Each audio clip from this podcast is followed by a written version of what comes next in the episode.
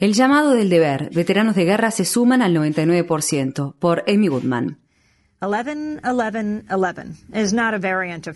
El 11 del 11 del 11 no es una variante del tan publicitado plan fiscal del precandidato presidencial republicano Herman Cain, 9 del 9 del 9, sino la fecha del Día de los Veteranos de Guerra de este año.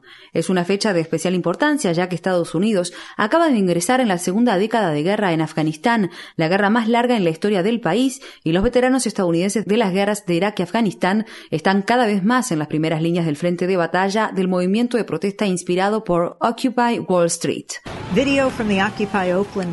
Un video de la marcha de Occupy Oakland, realizada el martes 25 de octubre, efectivamente parece y suena como un campo de batalla. El ruido de disparos es casi permanente en el video. La policía estaba lanzando gases lacrimógenos contra la multitud y de pronto se escucha que alguien grita ¡Un médico! Los civiles corren hacia un manifestante que yace de espaldas en la calle. A pocos pasos, una multitud de policías de negro, vestidos con uniforme antidisturbios, apunta sus armas contra los manifestantes que están intentando brindar los primeros auxilios al herido.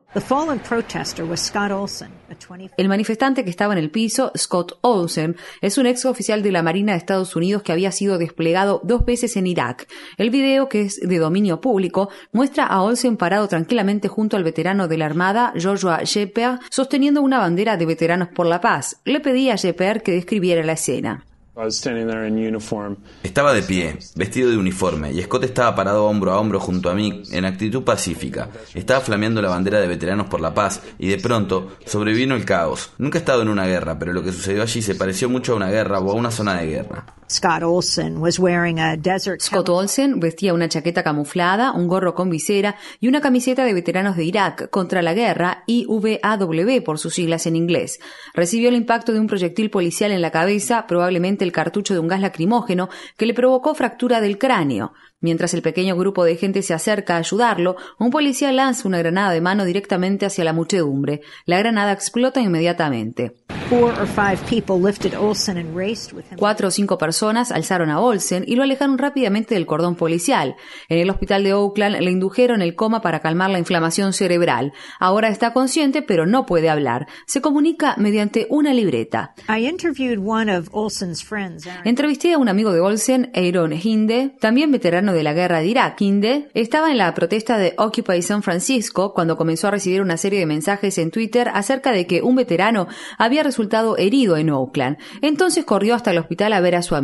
Luego me dijo acerca de Scott. Scott came to San Francisco about Scott vino a Nueva York hace tres meses desde Wisconsin, donde de hecho participó en la ocupación del Capitolio Estatal allí. Scott es probablemente uno de los tipos más amables y buenos que conozco. Es una de esas personas que siempre tiene una sonrisa en el rostro y nunca tiene un comentario negativo. Y creyó en este movimiento de protesta porque lo que estaba sucediendo en este país es claro, especialmente para nosotros como veteranos de guerra. Abrimos los ojos después de haber ido a la guerra en el extranjero. Entonces hay un pequeño grupo de nosotros aquí y estamos todos muy motivados y comprometidos con la causa.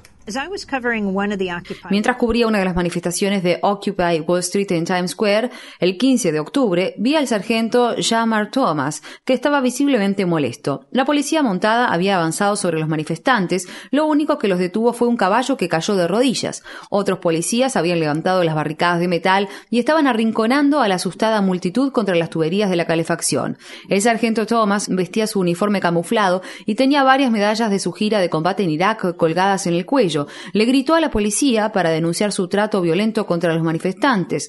Thomas luego escribió acerca del incidente. Hay un problema claro en este país. La gente pacífica debería poder protestar sin que haya brutalidad. Estuve en un disturbio en Roadback, Irak, en 2004, y no tratamos a los ciudadanos iraquíes como están tratando a los civiles desarmados en nuestro propio país. Hace poco se creó un grupo que se autodenomina Veteranos del 99%, que juntos con el capítulo de Nueva York de Veteranos de Irak contra la guerra, fijó el 2 de noviembre como el día para marchar hacia la Plaza de la Libertad para sumarse formalmente al movimiento y apoyarlo de manera directa. Su convocatoria dice, veteranos del 99% pretende llamar la atención sobre la forma en que los veteranos de guerra han sido afectados por los problemas económicos y sociales planteados por el movimiento Occupy Wall Street. Esperamos contribuir a que la participación de los veteranos y miembros del ejército en actividad en este movimiento sea más visible y concienzuda. José Vázquez es uno de los manifestantes que participó en la marcha. Es el director ejecutivo de veteranos de Irak contra la guerra. Convocamos a todos los veteranos y personal del ejército en actividad que se acerquen a su sede local de Occupy y les hagan saber que son veteranos de guerra, que les hagan saber qué piensan acerca del movimiento y queremos básicamente hacer pública la voz a los veteranos. El 1% utiliza la política y las Fuerzas Armadas para conservar lo que tienen. Y estoy aquí para decirles que las Fuerzas Armadas y los veteranos de guerra estamos en enojado por cómo la gente está siendo tratada. Cuando pasé por Occupy Louisville en Kentucky el fin de semana pasado, las dos primeras personas que conocí allí fueron dos veteranos. Uno de ellos, Gary James Johnson, me dijo: Serví en Irak durante un año y medio. Me uní a las Fuerzas Armadas porque pensé que era mi obligación ayudar a proteger a este país. Y aquí y ahora hay otra forma en la que puedo contribuir y ayudar a la gente.